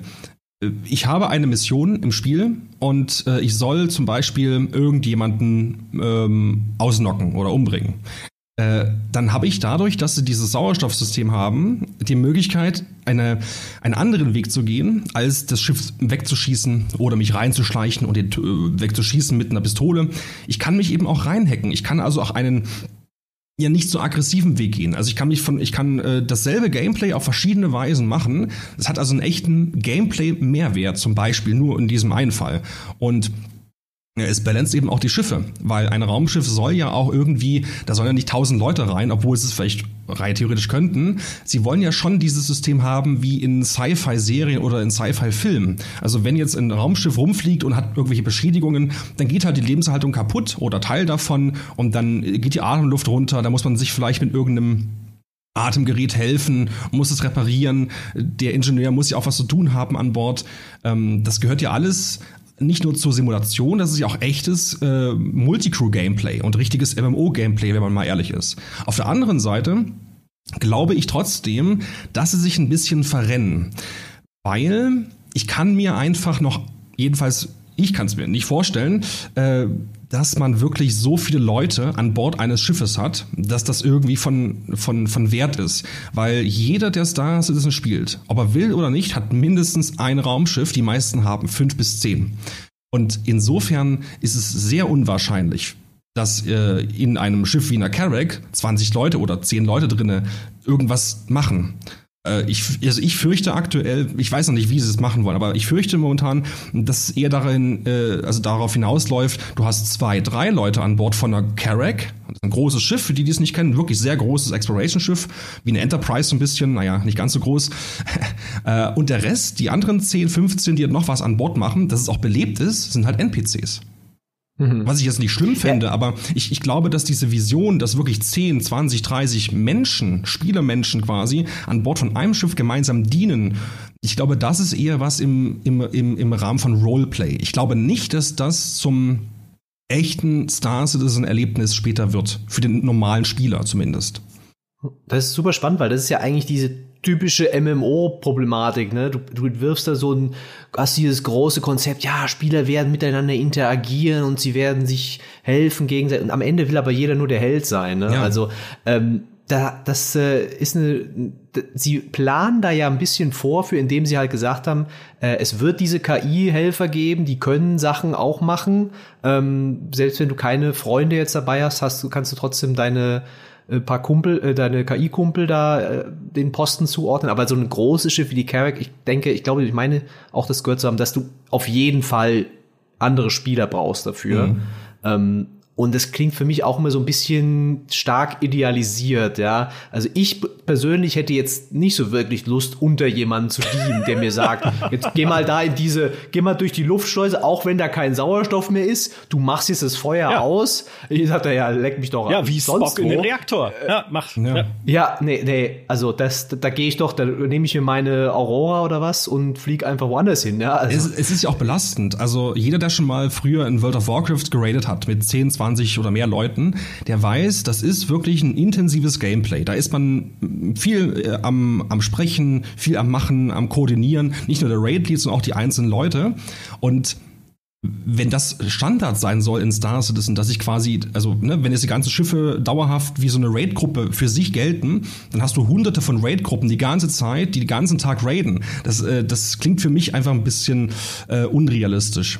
Aber äh, ich bin gespannt drauf. Also ich, ich würde es feiern, weil Star Citizen soll ja auch ein MMO werden. Und sie müssen es also irgendwie schaffen, die Spieler zusammenzukriegen. Nicht nur jeder in seinem Schiff, sondern auch wirklich gemeinsam. Äh, dass man zusammen eben mit einer Carrack irgendwo hinfliegt in die Weiten des Alls. Das ist ja so, äh, so der Traum, was Neues entdeckt, auf dem Planeten landet, dann schickt man ein Expeditionsteam raus. Ich glaube, das kann schon funktionieren, aber ich glaube halt nicht, dass es in dieser Skalierung funktioniert, dass man wirklich so viele Leute an Bord der Schiffe haben wird, wie das sich anhört, wenn man ihre Pläne sich so reinzieht. Sie stehen ja auch noch ganz am Anfang mit allen diesen äh, Balancing-Fragen, ja, wie kann man Griefer äh, verhindern, ja, wie verhinderst du, dass die Leute einfach zehn Leute immer an so einer Station sind und die, die Leute aus dem Quantum Travel ja. rausziehen, ja. ja. Und jeder, der ein großes Schiff äh, fliegt, ist eigentlich der, der Idiot, weil es kommen sofort 20 Piraten auf dich zu, die halt Spaß haben, einfach so ein bisschen allein zu fliegen und Schiffe abzuschießen. Das ist auch eine ewige Diskussion, dieses, dieses Griefing. Das, das, ist, das ist wirklich eine never-ending Story in Star Citizen. Äh, wo ich halt aber immer sage, am Ende des Tages ist es gar nicht wichtig, ob jemand wirklich ein Griefer ist oder ob er kein Griefer ist. Ich glaube, viel wichtiger ist, fühlen sich die Spieler in Star Citizen gegrieft oder nicht? Äh, und da haben sie noch viele Hausaufgaben zu machen, weil sehr viele Leute fühlen sich gegrieft, obwohl sie eigentlich offiziell nach Definition nicht gegrieft werden. Hm. Hm. Das ist Meta. Ähm, mir hat vorhin jemand im Hangar den, den Fahrstuhl geklaut. Irgend so ein Depp äh, ist in den Fahrstuhl gerannt und ich wollte auch in den Fahrstuhl und war dahin unterwegs und dann drückte er einfach rauf, Fahrstuhl geht zu, fährt weg. Wie im echten Leben. Ja, also ja. Das, ist, das ist Griefing. Auch Griefing. Ja, echt, echt Alt-Griefing sozusagen. Wenn ich mich, äh, wenn du irgendwo landest auf einem Außenposten, wo eine waffenfreie Zone ist und du nichts gegen mich machen kannst und ich stelle mich einfach in dein Schiff rein, weil du es offen gelassen hast, dann bin ich auch ein Griefer. ja, du könntest dich auch einfach im echten Leben in mein Auto setzen. Was soll ich denn dann machen? Ja, in der Waffe. Dann, dann könntest du mich rausprügeln. ja, aber, im, aber im Spiel geht das leider nicht. ja, aber das ist tatsächlich ein ist tatsächlich aber auch wirklich ein Gedanke, den ich auch vorhin beim Spielen hatte. Äh, ja, was also gerade bei diesem bei dem Aufzug-Ereignis, was mich sehr geprägt hat jetzt. was ist, wenn Leute anderen Leuten auf den Sack gehen wollen? Und äh, das tun Leute immer im Internet. Also irgendeine Art von Ordnung muss da rein. Aber bevor man über solche Fragen überhaupt nachzudenken beginnt, glaube ich, äh, ist halt noch so viel Weg zu gehen bei Star Citizen, allein schon was die Systeme angeht. Was mache ich denn, wenn jemand die Luft aus meinem Schiff lässt? Ja, vielleicht irgendjemand, der zugefahrt zu so einer Ingenieursstation in meinem Schiff und dann sagt, Luft raus. Ja, auch blöd. Dann ersticke ich halt, wenn ich nicht rechtzeitig meinen Helm aufziehe oder so. Ist auch, ist auch eine Art von Griefing. Mhm. Aber ich glaube, bis es sich dann auch noch über so Schlosssysteme und ne, Logs und wo kann ich jemanden aus äh, ein rechtes System und so weiter. Ja, genau. Aber ich glaube, es ist trotzdem wichtig, dass man sich aktuell genau dazu auch bei CRG zumindest mal Gedanken macht und auch in der Community. Weil es ist ja ein Projekt, was öffentlich entwickelt wird und äh, das Wichtigste neben der normalen Entwicklung ist am Ende das Feedback der Fans. Weil es bringt ja nichts, wenn sie jetzt sagen, äh, die nächsten fünf Jahre ändern wir es nicht, weil das ist nachher sowieso anders und vergraulen sich auf dem Weg bis dahin die Community. Äh, sie müssen das jetzt testen, Sie müssen jetzt gucken, was können wir mit dem, mit dem, mit dem bestehenden äh, System, mit den Features anstellen, damit die Leute ein gutes Gefühl haben beim Spielen. Und zum Beispiel, genau das machen Sie mit 3.18 jetzt, mit neuen Patch, ähm, erlauben Sie endlich nach so vielen Jahren, dass man den Crime Stat auf Stufe 2 bezahlen kann. Äh, für die nicht Eingeweihten ist es so, man bekommt im Spiel einfach Crime Stat, so ein bisschen wie bei GTA, so ein Level obendrauf, wenn man irgendwas Illegales macht. Aber das Spiel ist so verbuggt an manchen Stellen, dass man auch völlig, un, äh, ja, völlig äh, unschuldig diesen Crime Stat bekommt. Und der Zweier Crime Stat, der bringt dich halt für, ich glaube, eine halbe Stunde oder 20 Minuten lang ins Gefängnis. Du kannst nirgendwo landen, du wirst von allen beschossen, du bist quasi freiwillig im Spiel. Und äh, dadurch, dass man den jetzt bezahlen kann, lösen sie halt ein Problem, was seit Jahren existiert, äh, gerade für neue Spieler. Und das ist auch wichtig, dass sie da auch Kompromisse eingehen und sagen, na gut, später soll das vielleicht nicht mehr gehen, aber jetzt aktuell ähm, erlauben wir das, damit einfach die Leute nicht das Spiel verlassen, weil es halt äh, nervig ist.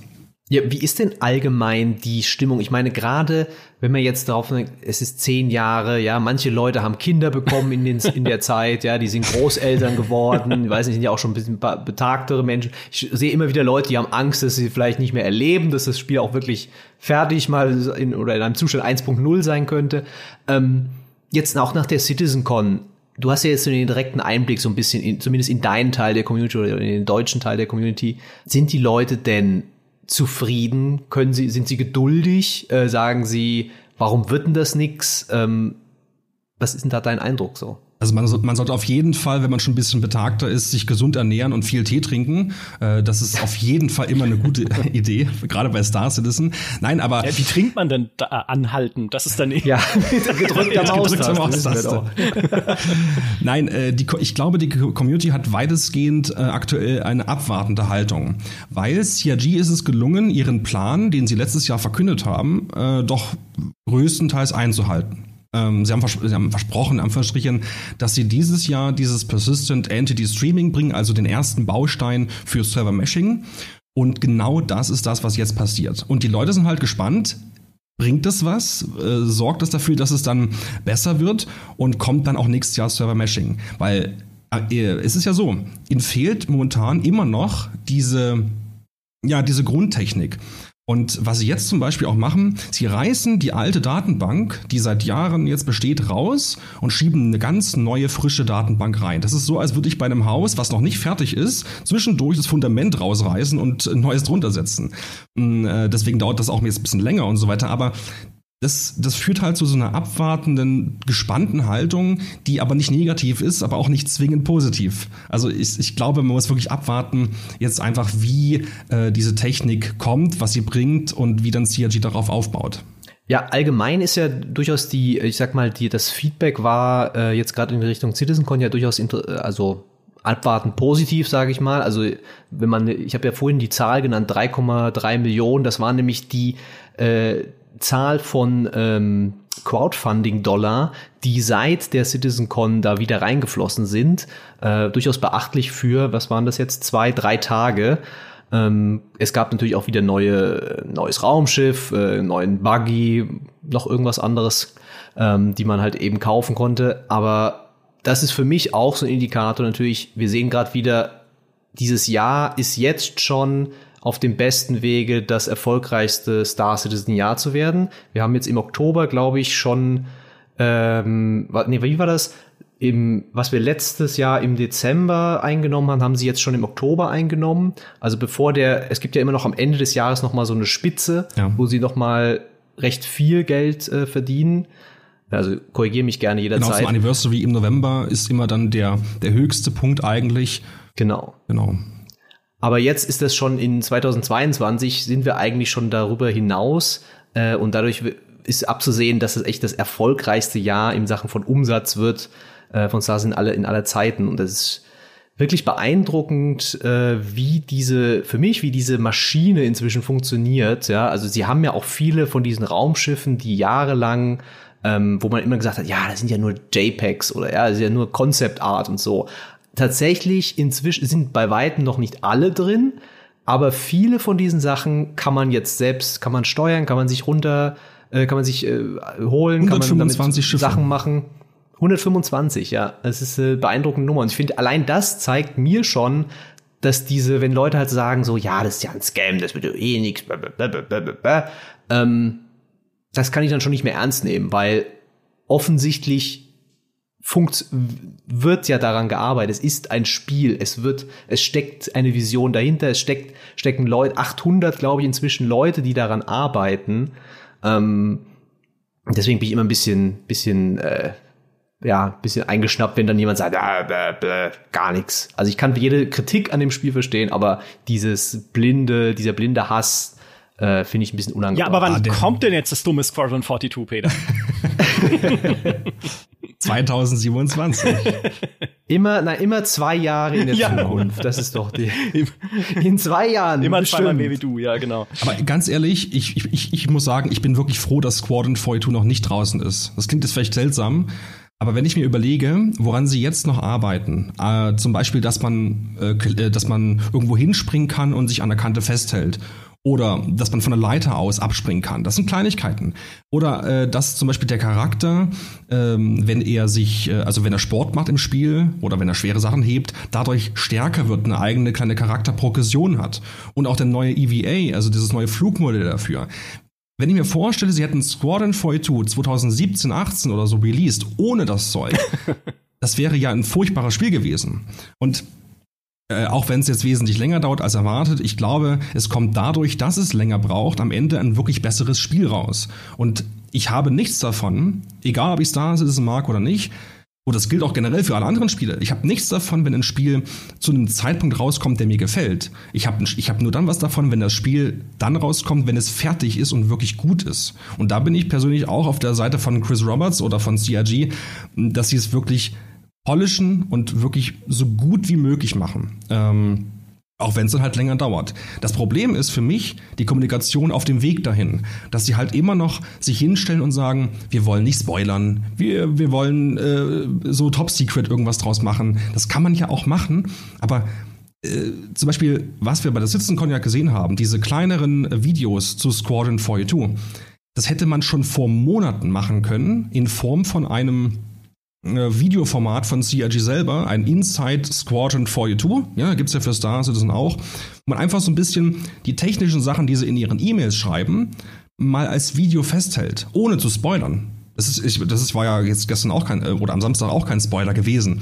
Das war ja einfach nur äh, für die Fans wichtig zu sehen, wo geht unser Geld eigentlich hin und was wird daraus gemacht. Das finde ich entscheidend. Ich finde diesen Spoiler, diese, diese Spoilerwarnung, das wird jetzt auch schon inflationär benutzt. Also wir hatten ja jetzt gerade, das war die letzte Zahl, die ich in der Einladung schrieb, diese neun, diese neun Minuten Leak von Squadron 42. Das ist ein Virtual Teaser, der da offensichtlich Ende letzten Jahres äh, schon rumging und dann hat der der League Discord, es gibt einen eigenen Discord für Star Citizen Leaks, was auch fantastisch ist. Ähm, die haben dann entschieden, naja, das leaken wir jetzt noch nicht, weil das ein bisschen zu viel ist, äh, beziehungsweise die Entwickler haben sich gesagt, ey, bitte mach das nicht.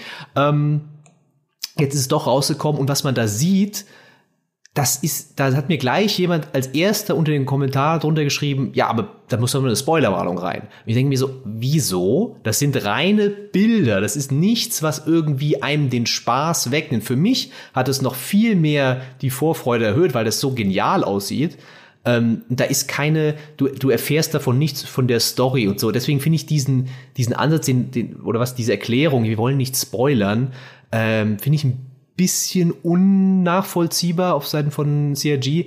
Äh, denn natürlich kannst du ein Spiel zeigen, ohne dass du was wichtige Sachen spoilerst. Ja? ja, also wenn Leute dann sagen, oh ja, ich weiß, dass es ein, ein Wüstenplanet in der Kampagne gibt und das ist ein Spoiler. Also Entschuldigung, dann kann ich dir Was? auch nicht mehr helfen. Dann Kommt da der Wurm wieder, den sie 2016 gezeigt haben in der Demo auf der CitizenCon, der gar nicht, äh, egal, genau. Ähm, ich, ich glaube, das ist nicht der Grund. Ich glaube, äh, so wie, ihn auch, wie ich ihn auch kenne, der Grund ist einfach Robertscher Perfektionismus. Perf Perfektionismus. Ja, äh, ich, ich verfall schon ins Englische. Für alle, die ähm, ihr Starlancer noch kennen, ihr wisst, woher es kommt, die, weil er halt einfach nicht nur nichts veröffentlichen möchte, was in seinen Augen nicht perfekt ist. Und dazu kommt ja dann noch ein, eine gewisse, äh, also so ein gewisser Feature-Creep, ne, sage ich jetzt mal.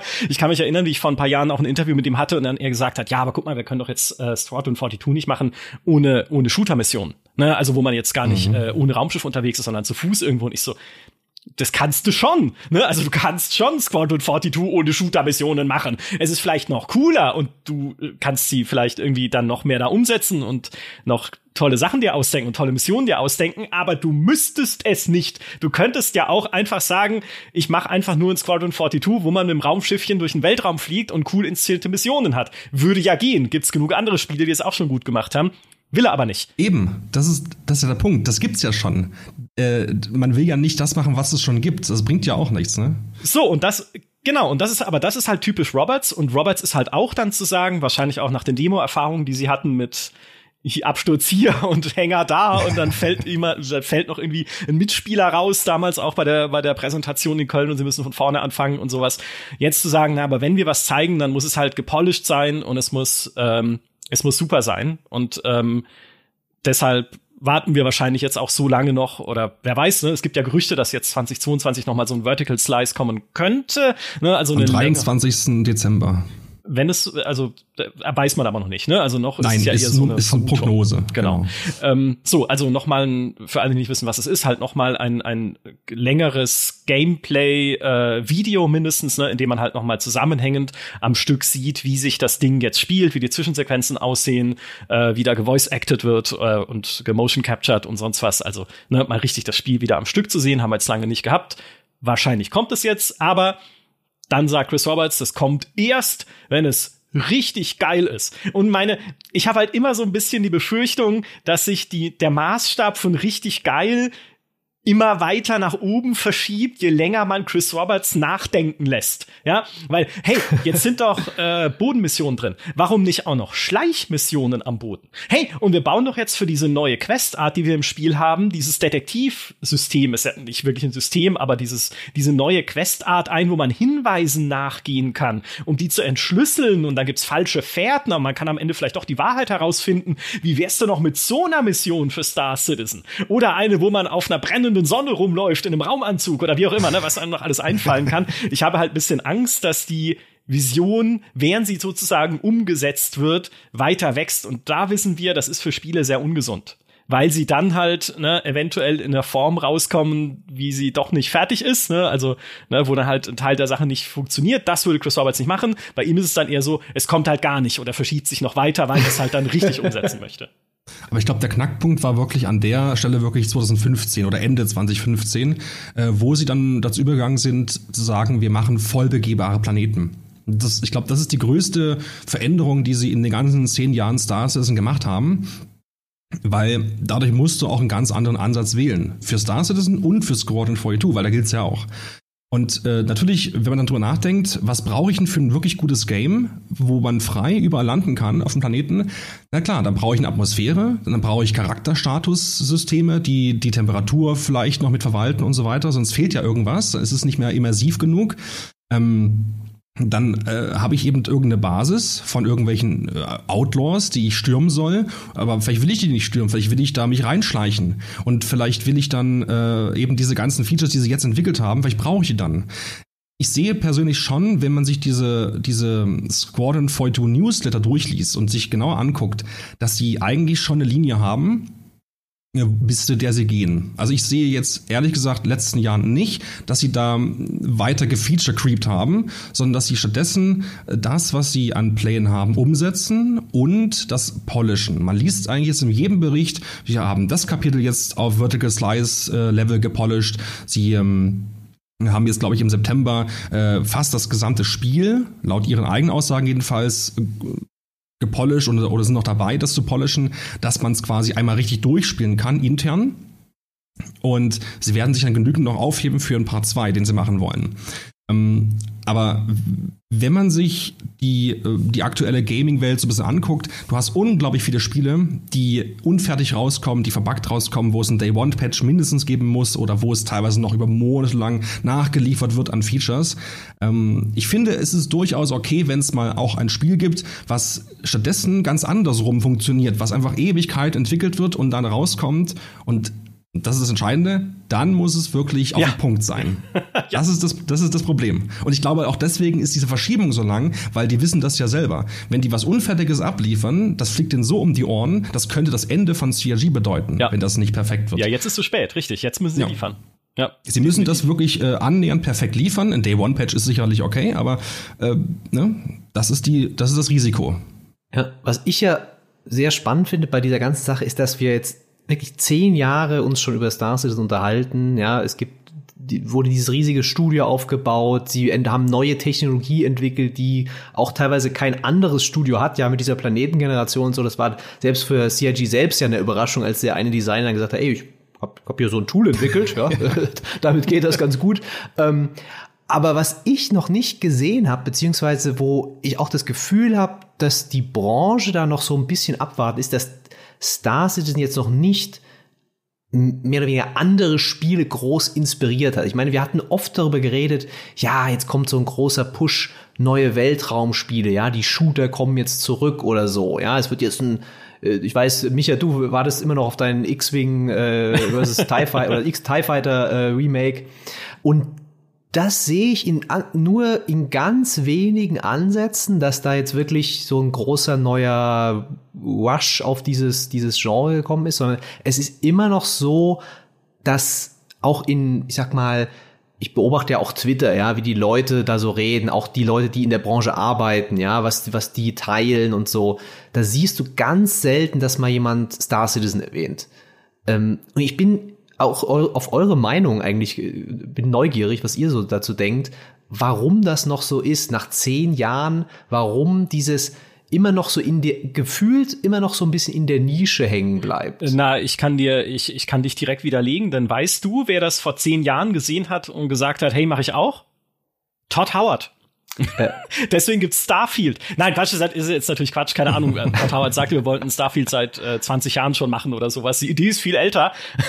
Aber bei Starfield, als wir das gesehen haben, haben wir ja alle gesagt, mhm. hey, das ist eigentlich wie Star Citizen, ein bisschen die Steroide rausgepumpt, ne? also was die Simulation angeht und die Tiefe und irgendwie stufenloses Landen auf Planeten, das macht ja Starfield alles nicht, aber dafür noch ein bisschen Bethesda-Rollenspiel drüber gestreut, oder das heißt ein bisschen, hoffentlich viel Bethesda-Rollenspiel drüber gestreut, das wollen wir alle haben, ähm, aber hier frei auf Planeten rumlaufen und mit dem Raumschiff im Weltraum rumfliegen und Sternenkämpfe. Starfield ist wie ein kleines Star Citizen. Das war die lustige Antwort, jetzt die, äh, die richtige Antwort. ähm, ich glaube, äh, Star Citizen hat halt einerseits naja, den Vorteil, aber was die Kommunikation angeht, auch den Nachteil PC, ne, weil wir ja wissen, dass international viele Märkte konsolenfokussiert sind und da guckt man halt eher dann drauf, was passiert ist auf der PlayStation 5 und auf der Xbox, als dass man dann auf so ein noch nicht mal fertiges, kurioses PC-Projekt schaut. Das ist so das eine. Und das andere ist halt tatsächlich, es ist ja zwar da, aber es ist noch nicht richtig da. Ne? Also man kann es spielen, es ist schon viel drin, aber es ist auch noch nicht alles drin und es wird auch noch ganz lange nicht alles drin sein. Ich glaube, das wird sich wenn überhaupt, dann erst ändern, wenn Squadron 42 da ist. Und man wirklich etwas hat, von dem man sagen kann, hier, das ist ein fertiges Paket, also wird zwar dann Episode 1 ja auch in Anführungszeichen nur, also je nachdem wie viel es dann ist, sein von Squadron 42, aber hier ist jetzt erstmal ein, ein fertiges Ding, was man rumzeigen kann, was hoffentlich technisch beeindruckend ist, was Leute auch spielen können, ohne sich in solche MMO-Gefilde begeben zu müssen, die ja auch für viele jetzt vielleicht nicht so äh, verlockend sind einfach, ne, vielleicht will ich gar nicht mich auf einem Online-Server äh, mit irgendwie einer, einer Weltraumsimulation beschäftigen müssen in ihrer Tiefe, sondern ich will einfach ein cooles, cool inszeniertes Action-Weltraumspiel mit Mark Hamill in der Hauptrolle, mit Luke Skywalker. Und vielleicht wird dann auch die Diskussion ein bisschen zunehmen. Ja, ich glaube, das stimmt auf jeden Fall. Äh, ich vergleiche es mal mit, mit, mit Witcher 3. Vor Witcher 3 war das normale Singleplayer-Rollenspiel-Genre ja nicht tot, aber doch ziemlich ziemlich weit unten. Und nach Witcher 3, nach diesem massiven Erfolg, haben plötzlich alle Rollenspiele gemacht. Sogar Assassin's Creed hat dann irgendwie, ist dann zu, zu also Richtung Rollenspiel gegangen mit äh, Origins und Odyssey. Äh, hatte so ein, so ein Rollenspiel, so ein, also gerade ein Singleplayer-Rollenspiel-Hype ausgelöst. Das könnte bei Star Citizen oder bei Squadron 42 auch sein. Aber ich glaube, ja, es kommt noch was anderes hinzu. Ich glaube, man kann heutzutage mit, den, mit dem normalen Publishing-System so, so ein Projekt nicht auf die Beine stellen. Ich glaube, die, die, äh, die Geldgeber, die da dahinter sitzen, die würden so eine lange Entwicklungszeit und so viel Geld da nicht reinpumpen.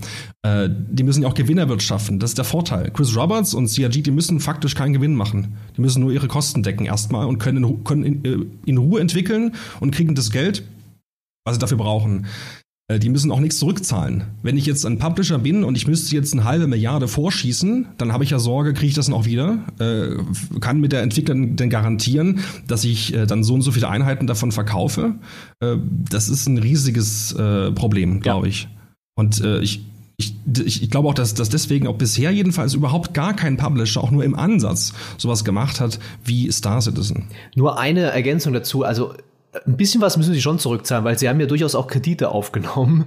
Also ähm, da gibt's ja immer mal wieder diesen, äh, wenn sie dann ihre, ihr Firmenstatement am Ende des Jahres geben, dann kann man ja nachlesen, was sie zum Beispiel die, äh, ich glaube, es gilt nur für die, ähm, das, den britischen Teil von äh, CIG, äh, wo es dann eben heißt, wir haben so und so viele äh, als Kredit aufgenommen. Also es gibt es nicht ganz so, aber ich verstehe schon, was du meinst. Natürlich ist da kein externer Geldgeber in diesem Sinne wie bei einem normalen Publisher da. Und ich glaube auch, dass so, dass so ein Projekt wie Star Citizen oder auch Squadron 42 auch einfach diese Ruhe braucht. So lächerlich das vielleicht klingt, wenn man darüber nachdenkt, wie lange das dauert und wie lange es vielleicht noch dauern wird.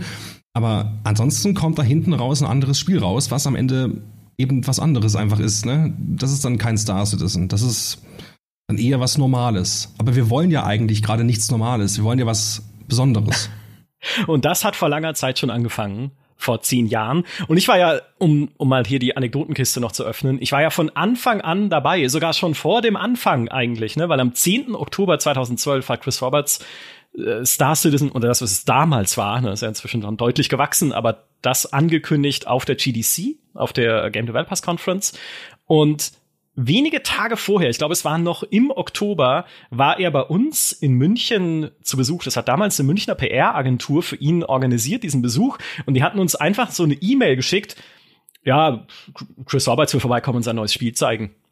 Und ich weiß noch damals, wie wir das besprochen haben, so im Redaktionskreis und alle so, ja, und? Wer? ja, so, der Schlagersänger? Nee, also, die, den Leuten war Chris Roberts völlig egal. Und ich dann so, seid ihr verrückt?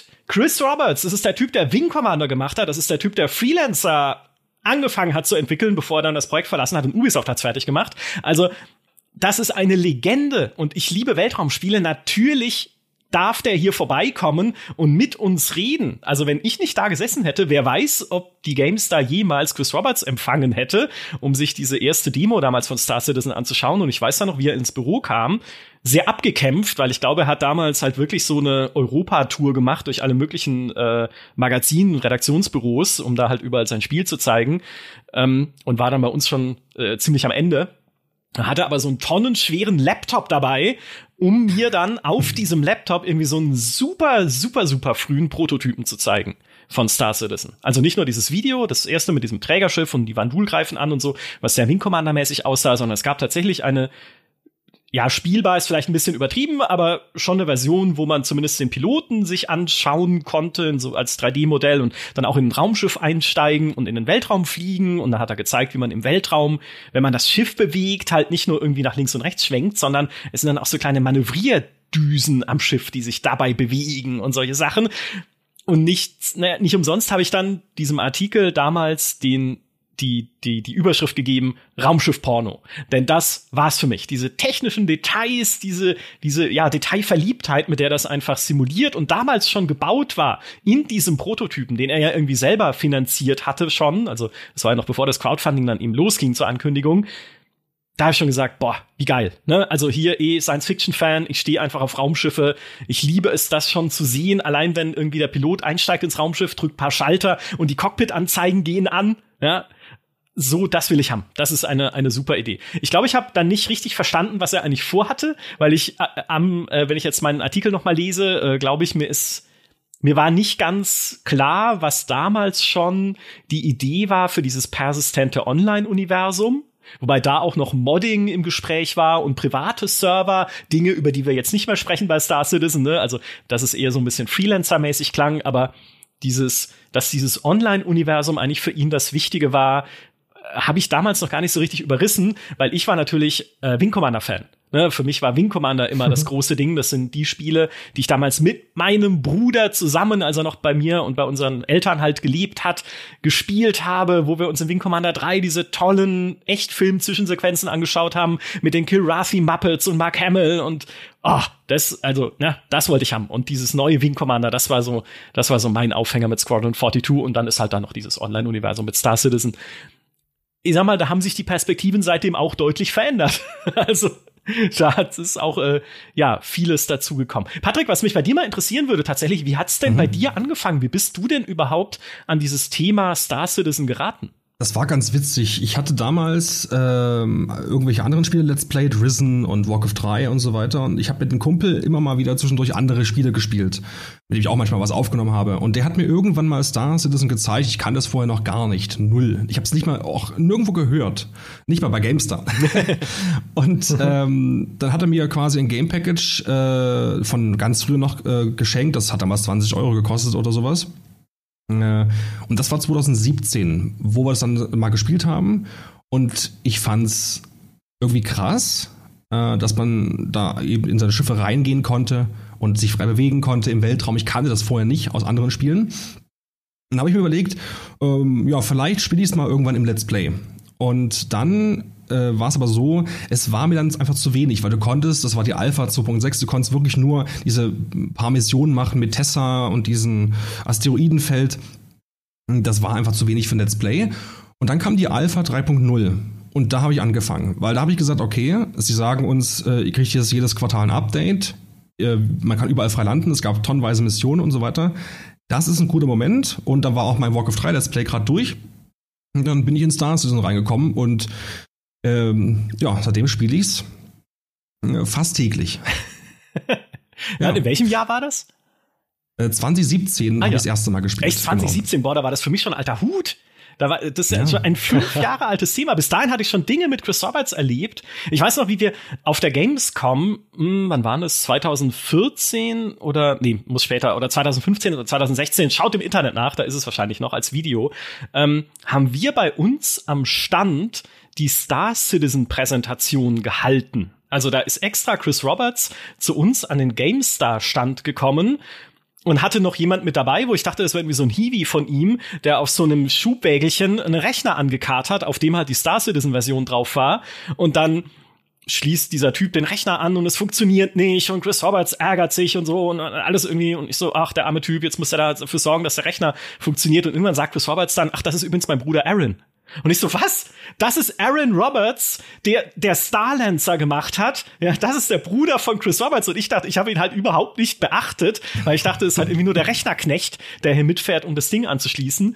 Ähm, und tatsächlich hat dann die Präsentation auch nicht richtig funktioniert, aber das ist halt eine, äh, eine Geschichte, die sich durch äh, alle Star Citizen Präsentationen auf der Gamescom zieht. Aber es war cool. Ja, das war halt doch die bisschen abenteuerlichere Anfangsphase, sag ich mal, von äh, von Star Citizen und wo es noch nicht so viele Studios gab und wo es noch nicht so professionell war von der Kommunikation her, wo sie noch so einen Indie-Charme hatten. Ne? Auch noch nicht so viel ja. Geld natürlich. Man darf nicht vergessen, 2014 standen sie erst bei 50 Millionen, um die 50 Millionen, also das ein Zehntel von dem, was sie heute insgesamt schon eingenommen haben beim Crowdfunding. Aber dadurch hatte das halt auch noch so einen ähm, alles war so mit heißer Nadel gestrickt. Ist es vielleicht bis heute, aber man kriegt es weniger mit. Ähm, ich weiß auch noch 2017 bei der berühmten ähm, Gamescom-Präsentation, die ich vorhin schon erwähnt habe, wo sie ja Leute eingeladen haben ins Gloria hieß es, glaube ich, das Kino in Köln, wo die Präsentationen dann stattgefunden haben abends, äh, vor Hunderten von Leuten, die aus ganz Europa dahin angereist sind, wo dann ein Spieler aus dem Multiplayer fällt und sie wieder von vorne anfangen müssen nach ein paar Minuten. Ähm, ich hatte diese Demo, die sie da an diesem Abend gezeigt haben, das war am Freitag, äh, am, am Gamescom Freitag sozusagen. Ich hatte diese Demo schon zwei Tage vorher gesehen, am Mittwoch bei meinem allerersten Gamescom-Termin. Es hatte jahrelang Tradition. Der erste Gamescom-Termin von mir gehört Star Citizen. Warum? Weil wir immer dahin gegangen sind, um ein Video-Interview mit Chris Roberts aufzuzeichnen. Und das musste ja dann auch produziert und geschnitten werden, damit es rechtzeitig rauskommen kann. Deswegen haben wir immer gesagt, komm, wir machen das als allererstes, dann ist das Video schon mal im Kasten, kann bearbeitet werden und ähm, ich kann meinen Artikel schreiben, bis dann halt diese Präsentation in diesem äh, Kino da stattfindet und dann durften auch die Artikel erscheinen. So, diese Demo aber, die ich am Mittwoch gesehen habe, war komplett kaputt. Also da hat nichts funktioniert. Es war glitchy, buggy, er ist irgendwie durch, durch Wände geklippt, durch Böden. Die Multiplayer-Verbindung war völlig am Ende. Sie mussten in der Demo von Punkt zu Punkt springen, also per Konsolenbefehl, weil einfach Dinge nicht funktioniert haben. Und Chris Roberts war stocksauer und hat dann seine Leute, hat, während wir da saßen, mit den Leuten in Austin telefoniert ich weiß nicht, ob das innerhalb gesetzlich vereinbarter Arbeitszeiten war, wo die noch im Studio saßen und dann dort an dieser Demo live gearbeitet haben, während wir halt in Köln sie als Stückwerk gesehen haben. Und ich hatte das damals auch transparent an dem Artikel geschrieben. Naja, was wir gesehen haben, äh, war cool. Ne? Sie haben dann irgendwie äh, am Ende, das war glaube ich die Demo mit der Idris, ne? wo man auf dieser riesigen Corvette unterwegs ist und am Ende gibt's eine riesige Raumschlacht und so. Mhm. Ähm, ja. Also schon sehr coole Sachen gezeigt. Aber was wir gesehen haben, war halt mit sehr heißer Nadel gestrickt und war, war äh, noch viel kaputter als das, was dann öffentlich präsentiert wurde und was man sich heute halt auch mit Videos anschauen kann. Aber es hatte halt, so, also es klingt vielleicht doof, das jetzt zu sagen, für alle, die dann halt so, ja, aber da muss man doch kritisch draufhauen, wenn deren Demo nicht funktioniert und so. Ich finde, das hatte Charme.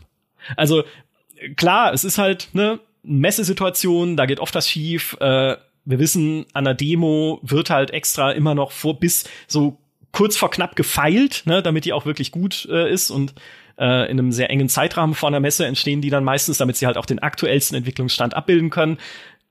Ich fand das nett.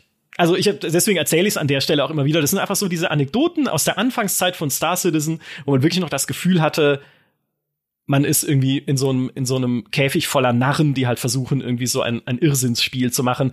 Heute ist es professioneller, leider, wir haben es vorhin schon gesagt, was die Kommunikation angeht, auch äh, stiller und gelenkter geworden. Ich vermisse manchmal ein bisschen diese, die Narrenzeit, sozusagen. Aber das ist ja das Großartige. Wir können inzwischen Anekdoten über Star Citizen erzählen. Also. Ja. Zehn ja, Jahre. Über ein Spiel, das noch nicht fertig ist. Meine Güte. Ich bin auch viel älter. Ich habe viele graue Haare in dieser Ber Zeit der Berichterstattung über Star Citizen bekommen. Wann hast du damit eigentlich angefangen? Äh, ich habe, äh, ich denke 2016, 2017, damals bei der PC Games oder vielleicht auch 2015, ich weiß nicht mehr genau, wann ich mein erstes, einen ersten Artikel geschrieben habe, weil das war immer ein Kollege, der hatte all diese Star Citizen Sachen gemacht, äh, auch riesengroßer Weltraumfan. Ich weiß noch, ich habe einmal dann äh, die Oculus Rift Brille mit ähm, Elite Dangerous ausprobiert bei ihm und war so geflasht. Äh, und danach habe ich dann gesagt, okay, können wir eigentlich auch mal was zu Star Citizen selber was schreiben. Und seitdem, ich muss noch mal nachgucken, wie viel es sind, aber es sind bestimmt jetzt mehr als zehn Artikel in den, in den Jahren gewesen. Und jetzt habe ich einen Punkt erreicht, wo mich tatsächlich ein freier Autor äh, in seinem Test zu Star Citizen zitiert hat aus einem anderen Artikel. Äh, das war eine schöne, schöne ähm, ja, schönes Ereignis für mich, dass ein bisschen, ich bin jetzt selbst schon Teil dieser, dieser, dieses Narrativs geworden. äh, auch wenn manche Leute mich auch schon verflucht haben dafür und auch berechtigte Kritik dafür gab. Äh, aber das Spiel ist mir tatsächlich auch sehr ans Herz gewachsen, einfach weil ähm, es so schön ist. Es geht ein bisschen in die gleiche Richtung wie du. Man konnte über dieses Spiel oft freier schreiben als über andere, die halt von anderen auch allgemein in der Presse, ja, jeder schreibt über Call of Duty, ne? Jeder schreibt über Assassin's Creed. Ähm, und bei Star Citizen bist du so einer von fünf Leuten gefühlt auf der ganzen Welt, die darüber schreiben. Also manchmal fühlt sich jedenfalls so an. Ähm, und das ist, das gefällt mir daran immer sehr, dass ich äh, da ein bisschen versuchen kann, auch ähm, eigene Akzente zu setzen, sage ich mal, ja, die nicht schon jeder, jeder andere aufgriff, zehnmal aufgegriffen hat in der Presse. Ja, das macht ja auch wirklich Spaß. Also ich mache es ja auch. Videos oder Streams. Es gibt immer, immer Neues äh, zu berichten eigentlich. Es gibt immer schöne Erlebnisse, die man teilen kann. Wir haben auch bei uns zum Beispiel im Discord jetzt einen Channel gemacht, einen kleinen Wettbewerb, wo jeder mal äh, seine tollsten Momente, die er als Screenshot festgehalten hat in den letzten zehn Jahren, äh, mal veröffentlichen sollte. Äh, und das sind auch wirklich krasse Sachen zusammengekommen. Und man, ich finde es immer schön zu sehen, was sich eben doch alles getan hat. Viele, die später hinzukommen bei Star Citizen, die können jetzt ein relativ gut spielbares Spiel äh, in der Alpha erleben. Aber wie viel sich eben getan hat in den ganzen Jahren, das ist schon unglaublich eigentlich, wenn man mal drüber nachdenkt, äh, von wo sie gekommen sind, von quasi null äh, und jetzt so, ein, so eine Riesenfirma, zig Studios, fast 1000 Mitarbeiter. Äh, wie, wie waren es? 800 und, hat er, glaube ich, gesagt. Äh, mhm. Und äh, wenn man sich überlegt, dass mittlerweile jeder im Durchschnitt 50 Stunden, nee, wie waren es, 5 Stunden pro Tag spielt? Die Zahl nicht mehr. Äh, ich denke, drei Stunden waren es tatsächlich am, in einer einer genau, Session. Drei Stunden so am Stück oder drei Stunden pro Tag spielt, das ist schon viel im mhm. Durchschnitt. Und ähm, daran sieht man eben auch, dass das, was sie machen, zwar nicht immer der richtige, perfekte Weg ist und dass es viele Irrwege geht, äh, gibt, diese links und rechts gehen, aber dass am Ende dann doch irgendwas rauskommt, was spielbar ist, was, was cool ist, was funktioniert und wo Leute auch Bock drauf haben. Du hast eigentlich gerade beschrieben, wie wir diesen Podcast machen. Ja, es gibt viele Irrwege zwischendurch, aber am Ende kommt aber was raus, was hoffentlich, wo hoffentlich Leute Spaß mit haben.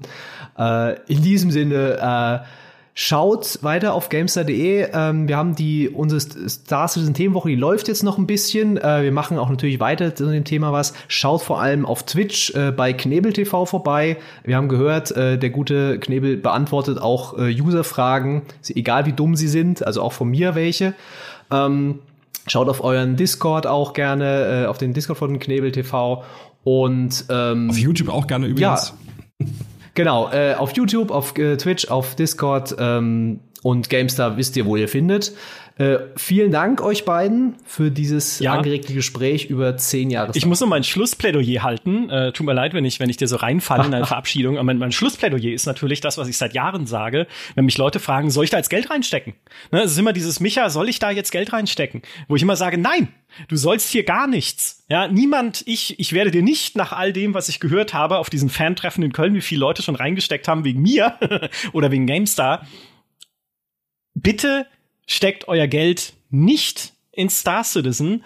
Verfolgt das Thema gerne. Ne? Informiert euch darüber. Schaut euch Videos davon an bei Kniebel. Schaut euch Streams an. Lest Artikel. Schaut, was da alles drin steckt.